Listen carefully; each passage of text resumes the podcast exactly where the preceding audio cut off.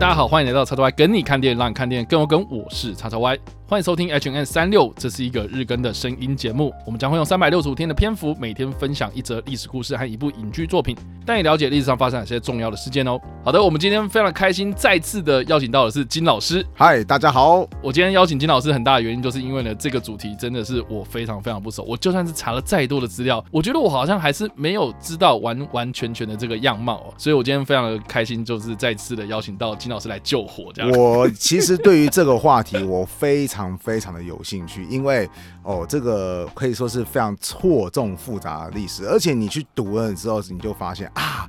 好像今天有很多事情，你瞬间就很容易了解了呢。对，OK，真的是以古见今，没错。好，那我们今天是二零二二年的三月三十号，我们将时间拉回到一九四零年的三月三十号，汪精卫政权。其实我们去年已经聊过这个话题了，嗯，然后我有看过金老师去其他的 YouTube 频道上面去做客，然后也是聊类似相同的主题，那不外乎就是中国在抗日的那个期间，然后出现了一些可能受到日本支持的一些。政权浮上台面，然后汪精卫政权这个，相信大家在以前的历史课本上面都会提到过，甚至呢，有些的课本上面呢，以前旧的课本啊，我不知道现在还有没有了。以前旧的课本上面还会写说汪精卫伪政权这样子，会冠一个伪字，所以可见呢，就会认为我们自己当时是比较正统的方面嘛。那我一直都是觉得啊，就是你读历史，读读读读到最后面，你通常都会发现，就是说，其实历史没有绝对的对跟错，没有错。其实世界上也都是这样子，就现实生活都是这样子，就没有对。对的错，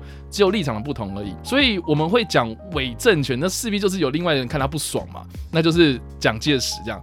然后我在查这个资料的时候呢，基本上他就是只是告诉我们说。这个政权是在一九四零年三月三十号的时候正式宣告建立。那建立的人呢？啊，基本上就是当时身为是国民党副总裁的汪精卫哦，本名叫做汪兆铭这个人，他在日本政府的支持下呢，成立了这个政权。那当然，实际上就是接管了当时的大日本帝国，他在。中国方面的一些占领区，这样，嗯，所以你要说他是傀儡政权吗，或者什么啦？确实有些历史学家会把汪精卫政权跟当时纳粹所扶植的法国的维奇政权相比拟这样子啊。但是我还是比较想要问金老师，就是说当时为什么会有发生这种事情？然后汪精卫到底是谁？然后当时的那个时代背景底下，中国到底出现了什么样的问题？我觉得我们要从一些大的脉络开始聊起啊。嗯，所以我觉得我们应该要先认识一下这个汪兆铭、汪精卫这个人到底是。我们先从认识这个人开始好了。好的，没有问题。其实我们接下来就一律都称呼汪精卫好了。嗯，他最早期开始有名，是因为他加入了孙文为首的。革命党势力，而且他最厉害的一点就是他的文笔很厉害。精卫其实是他的笔名啊，所以后来大家都很熟悉叫他汪精卫。而且呢，他除了就是文笔很好之外，据说就是他还长得非常的帅。对，那个当然现在很多人看到都是他老年版本的照片，那不算，你可以去找他年轻时候照片。甚至有人说，哇，从某些角度来看，有点像张国荣哎。好吧，年轻一点的观众可能不知道张国荣是谁。其实有像，对，真的，真的有像，就是。就尤其就是那个给人这种那种就是啊那个潇洒的那种气，对啊，潇洒倜傥啊，然后所以呢，他在当年的革命党当中就是一个外表很出众，呃，文笔宣传也很厉害的一个人。嗯，那后来他在革命党更加声名大噪，是因为那革命党一直闹革命，就一直失败，而且还被当时的梁启超就是给 diss 说啊，你们革命党只会叫人家去送死，然后自己在躲在后面，然后幕后操盘，你们都是远距离革命家啦，就意思说你们敢嘴啊，我们不敢做行动。然后汪精卫就说：“那我就要真的行动给你看。”于是他就自己率领的小团队要去暗杀当时清朝的摄政王，然后结果暗杀失败了，然后也被清朝给逮捕了。但是清朝想说：“哇，我也觉得你是个人才，而且如果我把你给劝降的话，那对革命势力有更大的打击。就是你看这么一个拼命三郎的革命分子，然后也成为我们清朝的一份子，有没有？你们革革命党？”大势已去，所以就不断的对他劝降，然后汪精卫则是不断的就是用诗词啊，或者用行动来告诉清朝，就说：“哎，我没有想要投降。”结果一直僵持到。清朝灭亡了，那汪精卫就被放出来了。革命势力就觉得说，哇，老兄你太厉害了，就是你看你那么的有牺牲的精神，想要去那个做一个自杀型的任务，然后后来呢已经被逮捕了之后呢，还是非常的有骨气，所以甚至当时就有人说说啊，如果我们民国要选大总统的话，愿品格的话。我们就要选汪精卫，所以汪精卫对 当时有当时有三个三个说法，就是说，哎，论功当属黄兴，就是你要讲功劳啦，那就是出生入死的黄兴，因为他负责最多国内的战役，那就是他。你要论才学的话，你要选宋教仁，这个以前的课本会出场就被打死的那一位。嗯，但是宋教仁他其实以前最高的地位是说，他跑去日本学法律，是早稻田法律系毕业的，其实他是整个。算是革命事业当中法学渊源最深的一个人，所以就说，哎，论才能你要选。宋教仁，那论品格，你就要选汪精卫，所以他地位曾经一度非常非常的高。对啊，这句话是谁说的？而这句话是以前的一也算是革命党分子叫张太炎他曾经说过的。对，顺带一提，张太炎其实他讲这句话的时候，他就有点隐隐然是在指责说啊，你孙文那个没有品格，也没有才能，然后 好，你什么东西都没有，所以那个到底选你要干什么？他就孙大炮啊。对对对，就是 这句话其实很有 diss 孙文的意思。那后来汪精卫。他在党内的势力进一步的发展，是因为后来当孙文他开始主张联俄容共，然后就是要发展国民党的军事实力。因为孙文他之所以革命一直失败，很大的一部分原因是革命党他没有自己的军事实力嘛。好，苏联当时就说我愿意提供给你资金，甚至愿意提供给你军事方面的人才，协助你建立自己的部队。那孙文就决定要联合苏联，然后接纳共产党一起发展，这叫联俄融共。嗯，那。汪精卫他就是非常力挺联俄融共的一位革命党人士。等到孙文过世的时候，当时的汪精卫他有点像是啊孙文的接班人。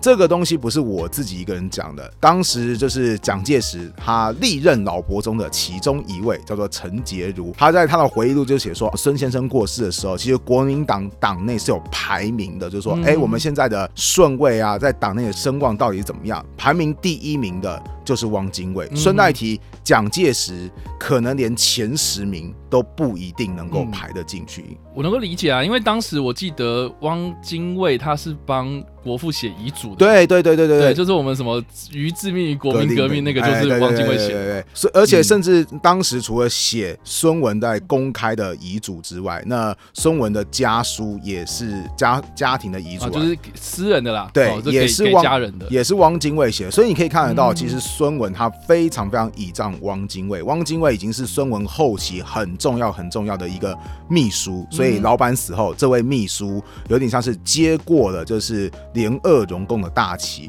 继续的领导国民党前进。嗯哼，但是后来汪精卫的势力开始衰弱，其实也跟共产党有很大的关系。后来当国民党开始发动北伐的时候，其实蒋介石他就觉得说，哎，你共产党好像要窃取我们国民党的实力或是果实，所以后来当蒋介石北伐到一半的时候。打下上海的时候，他就突然发动所谓的清党，他就是要把上海以及国民党内的共产党人士全部给清除掉。嗯，对，在对岸叫做四一二事变，对岸其实非常非常记得这件事，因为共产党损失非常非常严重。对于当时的汪精卫来讲，他就觉得很奇怪，说：“哎，我们不是联俄容共吗？那孙先生的政策，哎，按你一个军校校长，你凭什么资格就是说什么要反对共产党的势力？所以后来国民党就在。这个清党势力之后一度就分裂了。那蒋介石他当时是以南京为根据地，所以叫南京国民政府。那汪精卫他当时是以武汉为根据地，叫武汉国民政府。其实如果你要论两者谁比较正宗的话，其实应该是汪精卫，因为汪精卫原本是蒋介石的上司才对。哦，对，因为汪因为蒋介石他当时之所以能够崛起，他其实是军队的领袖。但是就好像我们今天国防部长他是军队领袖的话，上面应该还有个总统继续领导他才对。上面有一个上司啊。对，所以蒋介石他当然是北伐军的总指挥，可是他这个总指挥也是要听上面的人话。他上面的人就是当时的国民党领导人汪精卫。当时这个所谓的南京国民政府，其实在正统。统性是不如武汉国民政府的。只是后来汪精卫也发觉到说，哎，真的很奇怪，就是共产党好像真的在逐渐窃取那个军权，连武汉国民政府很多的部队都逐渐要被共产党给控制住了。所以后来汪精卫就说啊，那我也要分共，对我要把那个共产党给分离出去，他也要终结这个联俄融共的政策。所以后来不管是武汉国民政府还是南京国民政府都反对共产党嘛，在反对共产党的前提之下，两者又合并起来了。可是这个时候，汪精卫他的地位就很尴尬，就是哇，事后证明，竟然老蒋的政策是比我走在更前面、更正确的，而且军队都已经被老蒋掌握在手中了。那这个时候，汪精卫他的实力就开始有点开始下滑了，对，他就开始逐渐淡出了这是领导人的位置。这个时候是大概什么时间发？哦，这个是在一九二七年左右的时候发生的事情。二七，对，一九二七。所以距离我们刚刚所讲的，就是哎，汪精卫的成立的日本的伪政权，姑且以伪政权来形容它好了。中间好像还有隔十几年时间，其实一度汪精卫的地位还是非常非常的高，包含他曾经当过行政院院长，对，他也曾经担任过委员会的其中一人。因为其实我们刚刚有强调过，就是。国民党它联俄融共嘛，它很多的发展都学习以前的苏联，苏联它也是委员会的模式，所以就是好几个人呐一起共同决定党的方向或者国家的方向。其实汪精卫他也一直都是委员之一，他甚至担任过国民党的副总裁，意思就是啊名义上的二把手啦。如果哪天一把手他很不幸的发生什么意外的话，那我就随时准备来接手。他表面上的地位是很高的。因为其实我读历史读到这边，我就觉得很莫名其妙，就是说为什么中国里面可以这么乱？就是说这些位高权重的这些人，然后就是在那边斗来斗去的，然后我一下可以在南京，一下又有这个武汉，你刚刚讲的嘛，然后那些有的没的，然后那个时候又是北伐，所以又有所谓的北洋政府这样子，对对对，就是那群军阀在那边乱嘛这样子，然后我就很好奇啊，那这个时候到底中国里面有哪些势力，我们可以稍微统整一下吗？如果是在北伐时期的话，那我们姑且说国民党是一股势力，那国民党原本是跟共产党一起合作的。那就针对于要不要跟共产党合作，国民党内部就还会再有分有派系。哦，想要跟共产党合作的，就俗称叫左派，因为就是社会比较亲近社会主义嘛。那不想要跟共产党合作的，就会被俗称叫做右派，就保守势力。没有没有错。那蒋介石他就比较倾向于右派，但是其实右派当中又有分很多的势力，比方说，哎，蒋介石他是比较像是军事的势力，就是我是军事将领出身。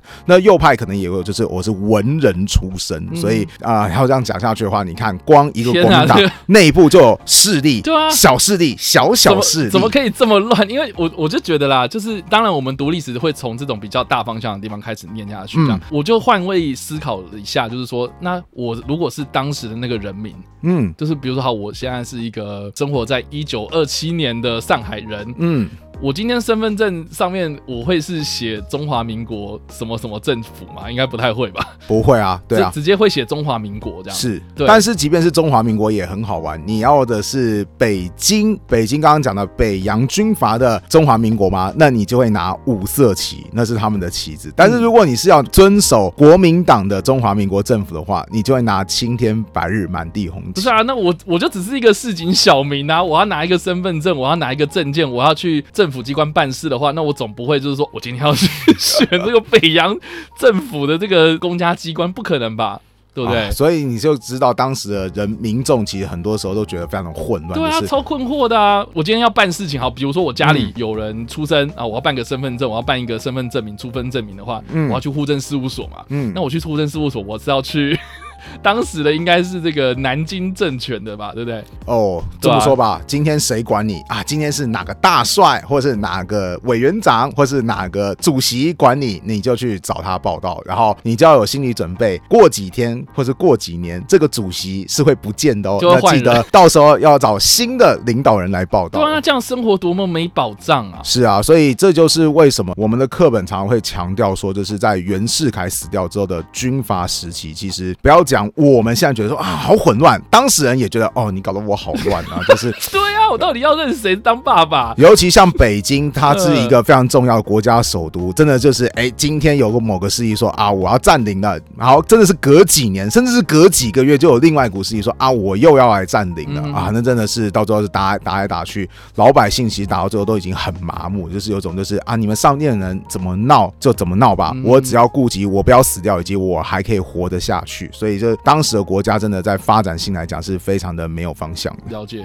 好，反正我们现在已经扯得有点远了，是对，那我们加快一下脚步，就是说，好，那汪精卫之后呢，是你刚刚所提到，就是说，呃，这个国民党又合并了，嗯，那现在就是，哎，我们也都知道说，蒋介石他后来北伐成功，然后国家统一，是，那后来汪精卫呢？汪精卫刚刚有强调，他其实一开始地位很高，比如说他有去担任行政院院长啊，比方说他有担任副总裁啊，他是委员之一啊。但汪精卫他有一个非常坏的一个习惯，就是他很喜欢，比方说跟政敌吵一吵架之后，他就说什么啊，我跟你政见不合啊，这样子好了，为了表明我的那个什么心智，我决定我要出国。我要留学，突然就离开中国，然后就跑。对他最常去的就是跑去法国，然后就表达说我对这个中国政坛失望啊，所以那个我要跑去法国游学啊，或是我要自己自我进修啊。那其实如果你今天当一个政治团体的领导人来讲，这是个非常糟糕的行为，就是你有点就是把事情摊在那边给别人，然后自己不管。擦屁股啊。对，所以在这种情况下，你的政治团体发展状况当然就不会好。那很多人要加入你的。政治团体，当然就是啊，你有前途，我要跟着你一起有前途。那你都那个摇摆不定，我为什么要跟着你呢？所以在事情的发展的情况下，汪精卫的地位就开始越来越低，越来越低，越来越低，甚至他几乎就只有一些名义上的头衔，没有什么实际上的职权。像刚刚。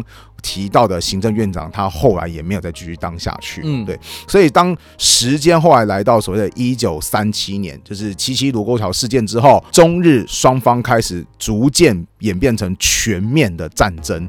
那其实这时候国民党当然就会有不同的声音，像以蒋介石为首，在表面上他们就是说我们要抗战到底，对，就是我们要打到底为止。当然有另外一派就会觉得说啊，日本那么强，我们不应该跟日本打到底才。对，我们应该就是，如果情况允许的话，我们要赶快的跟日本和谈。情况不严重就要赶快和谈，情况很严重，那更要和谈，避免就是那个损失过多。所以当时已经就是有出现所谓的主战派跟主和派。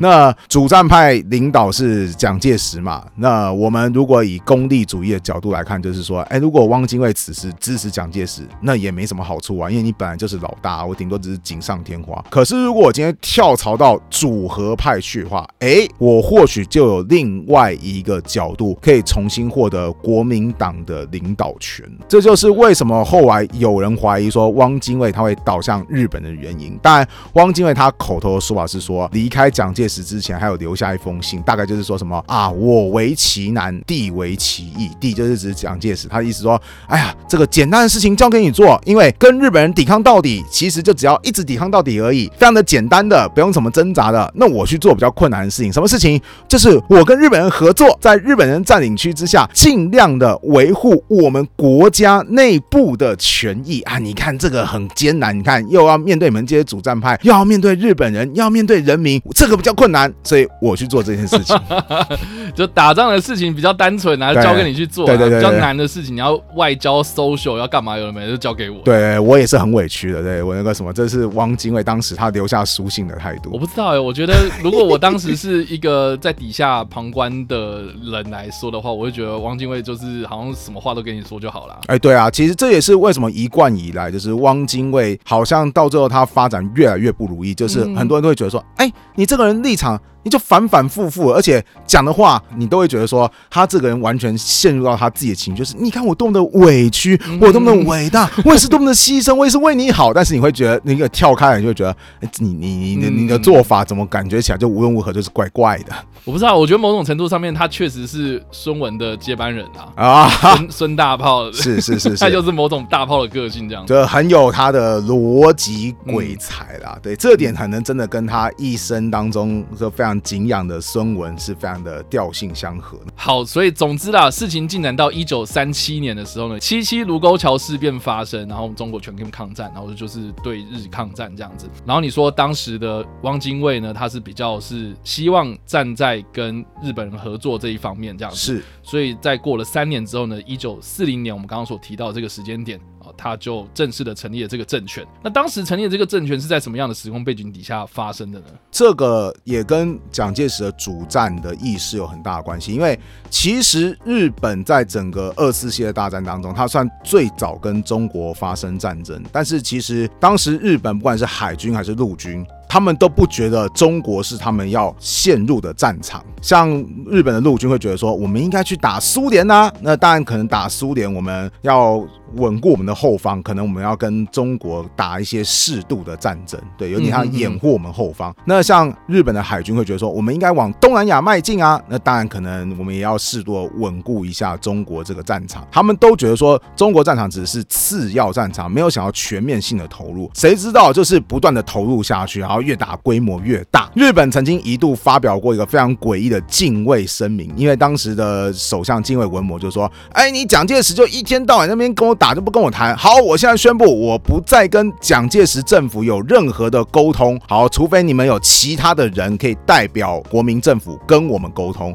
那对于蒋介石来讲，就是好啊，你不跟我沟通无无所谓，我也不是很想跟你沟通。那我就继续打。对啊，我就继续打。对，所以对于日本来讲，就是啊，糟糕了，这是真的没得谈了。因为其实日本是。不要啦，我们赶快谈一谈嘛，就是刚打完就好我懂啊，这还蛮 gay 白的。对啊，你就是就 赶快认输嘛。其实我们也不是很想打下去嘛，日本的态度有点这样子。那现在蒋介石已经要跟他打到底了，怎么办？哎，正好。汪精卫就是他们看中的一个可以合作的对象，所以这就是为什么双方后来有一些私底下接触之后，最终汪精卫就是下定决心说好，那我就跟日本人合作吧。于是汪精卫就出走，然后最终呢，汪精卫就以南京为中心，重新建立了中华民国政府。那他的全名我如果没记错的话，就叫中华民国维新政府。对，而且很好笑的一点是，当时日本就说啊，太好了，你成你在我们。底下成立的新政府嘛，对不对？那新政府要有新气象，那你就把那个原本的国旗“青天白日满地红”给换掉好了。结果汪精卫此时就说：“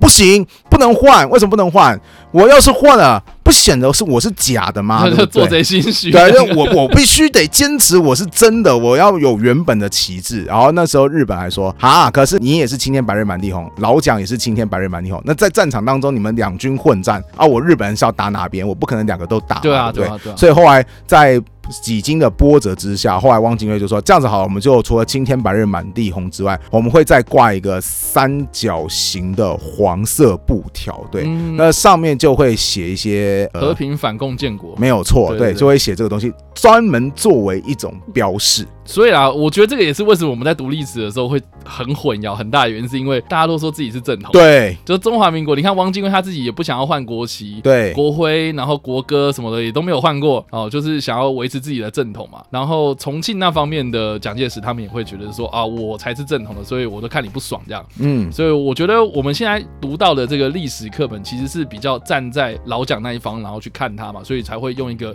伪政权然后来称呼他。或许我们也可以讲比较实际一点，就是我们站在胜利。的角度，你就想想看，如果今天 竟然日本打打赢了二次世界大战，对，如果高保奇人那条线，对，高保奇人那条线，好，你就想想看，我们今天就会把蒋介石政府叫做伪政权，伪重庆政权，重庆伪政权，对，没有错，所以。其实我们现在如果就是会讲汪精卫是伪政府的话，那就可能是以后世胜利者的角度去看他。但是我们要了解一件事情，就是没有人自己会说啊我是假的，没有人会说这种话。包含汪精卫，他也是非常坚持他的正统地位，所以他才维持了原本的国旗的样子。但不管怎么样啦，反正因为是在日本人的扶持之下所成立的这个政权嘛，在外交上面确实也都是跟欧洲那方面的轴心国势力是比较有走的比较近，是像他。会跟这个意大利跟德国，就是有承认汪精卫这个国民政权的建交这样子，然后或是日本啊，或是满洲国，甚至他们也有成立的一个所谓的日满华三国共同宣言嘛，就是等于互相承认的这样子。那甚至是还有像是轴心国的其他什么匈牙利啊、罗马尼亚、保加利亚等等的，所以你就可以看得出来，它确实是跟我们的所谓的主流的历史的这个。呃概念来说是比较是站在反面那一方这样子。对对对对。所以其实我觉得这个也不是说什么谁对谁错啦，就是我们一开始讲的嘛，立场不同这样。那总之呢，汪精卫政权呢最后面也确实随着日本的战败，后来就也瓦解了这样。那我只是蛮好奇一件事情，就是说呢，我读历史的时候呢，发现说，哎，其实汪精卫在二战之前就已经过世了这样子。对。后来是另外一个人来接手他嘛？陈公博。陈公博嘛。对。那我还蛮好奇，那汪精卫他是怎么过世的呢？这个其实又跟老蒋有关系，而且这不是汪精卫自愿的。事情是这样子，是当老蒋他在全面抗战之前，其实他的立场一向都是：哎，我们先剿共。对，然后我们再去对抗日本，就叫先安内后攘外。那有一些比较激进派的爱国人士说啊，什么狗屁先安内后攘外，你应该先打日本鬼子才对。所以后来就有人组织暗杀团要去攻击蒋介石。那当时他们选择是呃，有一次国民党他们开会，然后呢想说，哎，那最后他们会走出来，就是一字排开，有一个合照时间，到时候杀手就挑蒋介石，反正也很显眼，就光头那一位，给他开，给他打，给他打下去就。对了，OK。结果谁知道那个时候就是那天会是开完的没有错，然后那个蒋介石却因为有一些事情，他觉得有些人安排不是很妥当，就开始那边训。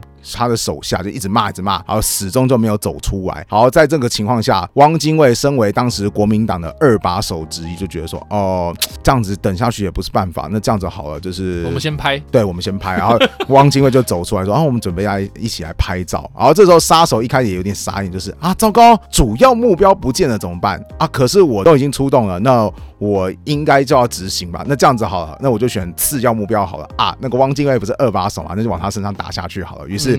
那个当大家一直在拍照的时候，那个杀手突然冲出来，棒棒棒就开了几枪。结果除了就是汪精卫的身体有被打中之外，有一枪甚至直接打中汪精卫的眼睛下方啊！汪精卫被毁容了，好可惜啊！对啊，于是他就赶快被送去抢救。那跟抢救的结果，虽然说他命是保住了，可是医生就说啊，你那个打进身体的那一发子弹啊，这个位置卡的实在是太巧妙了，这个动了，我怕可能反而你会直接挂掉。那这个。子弹就直接留在你里面，好吧？那汪精卫就是也无奈，只能接受了。可是当时的子弹其实纯度不高，还有铅的成分，这个子弹就逐渐就会在他身体形成所谓的铅中毒。所以等到后来汪精卫他建立属于他自己的政权之后，其实他后来身体状况一向都很差，甚至到最后是他的夫人就建议说：“啊，你要不要干脆就跑去日本本土去医疗治治看，或许也是个可能性。”但是很无奈，就是太长期的。铅中毒的结果，最终他在一九四四年在去日本就医的过程当中就不幸过世了。嗯，对，所以后来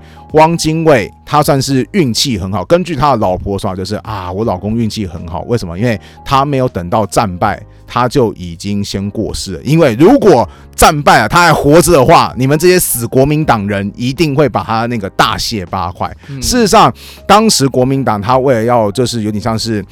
侮辱吧，或者是说要证明说，哎，我们战胜了汪精卫这个叛徒，所以他们就把汪精卫的坟墓直接用炸药的啪给给他给炸毁掉了。所以或许汪精卫的老婆说没有错，就是他乍看之下就是啊，那个因为中了虽啦，中了子弹，英年早逝。虽然说也不算是太年轻，但是也真的没有到说太年长。可是他如果真的活到一九四五年的话，哦，他的下场应该真的是会非常非常的惨呐，对，可能会被全国人民大批斗吧。那我自己还蛮好奇一件事情，就是说呢，我们回头看看这个汪精卫政权，他在历史上有什么正面的评价吗？因为我比较好奇是这一块。哦，你要非得说他有正面的评价的话，他自己有曾经宣传过说，哎，我收回了我们清末以来所丧失的主权，有吗？有，因为大家就是如果学历史课本有印象的话，就是 哎，清朝末期我们打出了很多场战争嘛，所以外国人会直接在中国建立所谓的租界。对，就是那是属于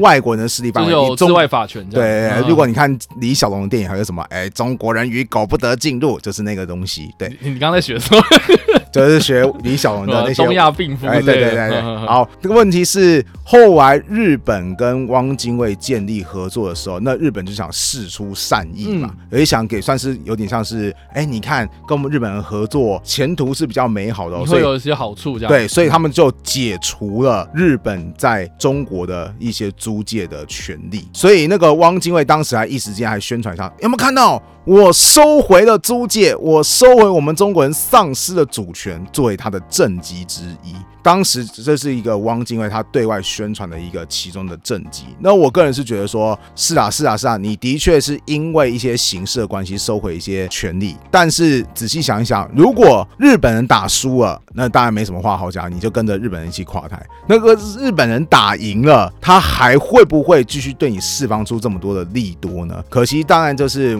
历史没办法再继续假设下去嘛。汪精卫这个政权，它其实是一个非常吊诡的一个政权，就是你好。像觉得说他应该要做些什么事情，可是他好像又没有做什么事情，因为就连汪精卫他面对重庆的蒋介石政府的态度都是非常的摇摆不定，就是他并没有要求他的军队要很主动的跟蒋介石的国民革命军开战，好像有点就是啊，你看我们兄弟不要戏强啊，但也有人说他可能是想保保存军事的实力，所以我觉得是一个很尴尬的政府，因为他既不像蒋介石立场那么的鲜明，他对于日本又没有完全的投靠，可是为偏偏他又是依靠日本的势力所成立的，他真的是一个处境蛮尴尬的存在。所以他当时确实都没有什么作为嘛。应该这么说吧，在当时的情况下，有作为也不应该轮到他有主动性啊。我们提另外一个状况好了，就是有一部电影叫《末代皇帝》嘛，那个末代皇帝溥仪嘛，溥仪在那个电影当中就说啊，满洲国应该跟日本建立怎么样，应该跟日本怎么样。结果讲着讲着，所有日本代表砰就全部跑掉，他们会觉得说啊，你有你讲话的权利吗？不是我们帮助你，你这个国家能不能建立都还是个问题呢。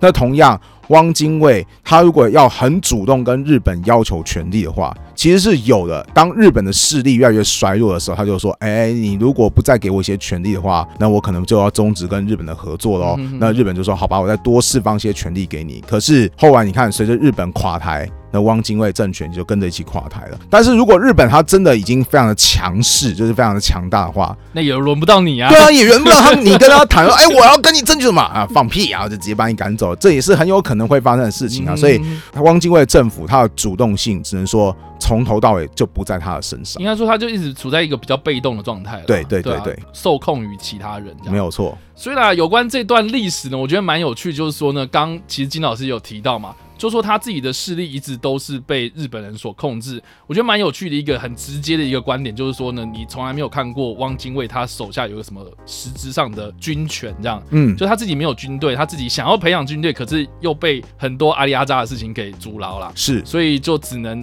培养一些比较地下的活动。那我觉得这段期间呢，也是我觉得后世有很多的电影很喜欢描写的，就是情报这方面的东西，嗯嗯，就是跟这个日本啊，或是跟重庆那方面的。哦，甚至是当时的这个在打二战或是抗日战争的这段过程之中呢，都有私下的一些情报战这样子，所以才会有很多什么特务主题的电影哦。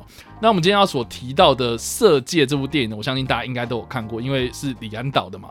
非常的有名，而且这个的本呢也是改编自张爱玲她在一九七八年所发表的同名短篇小说啊。虽然这个小说呢非常非常的短，但是我觉得李安他把这个故事给加厚了非常有深度，然后而且讲述的也非常的不错这样子。所以呢，我觉得这部片是我目前为止只要讲到汪精卫政权，我觉得我都会想要提到的一部片。张爱玲本身的小说真的很短，超短，它其实有点像是在电影当中的，可能就是最后的几。十分钟，可能二十几分钟的戏而已，就是整个小说它叙述的内容。对，当初这部片上映的时候，想说哇，张爱玲的小说，那我要不要去看一下？结果当我去看的时候，他说啊，超短，我五分钟就把整个小说的篇幅给看完。因为它是短篇集啊，就是等于是说有很多个短篇，然后它只是其中一个篇章而已，这样子。所以我记得好像才二十几页而已，是是是，都可以看完。对对对，所以其实当我看完小说，再回去看色。界的时候，我突然觉得说，哇，这个李安的编剧团队超级厉害，他把一个这么短的一个文本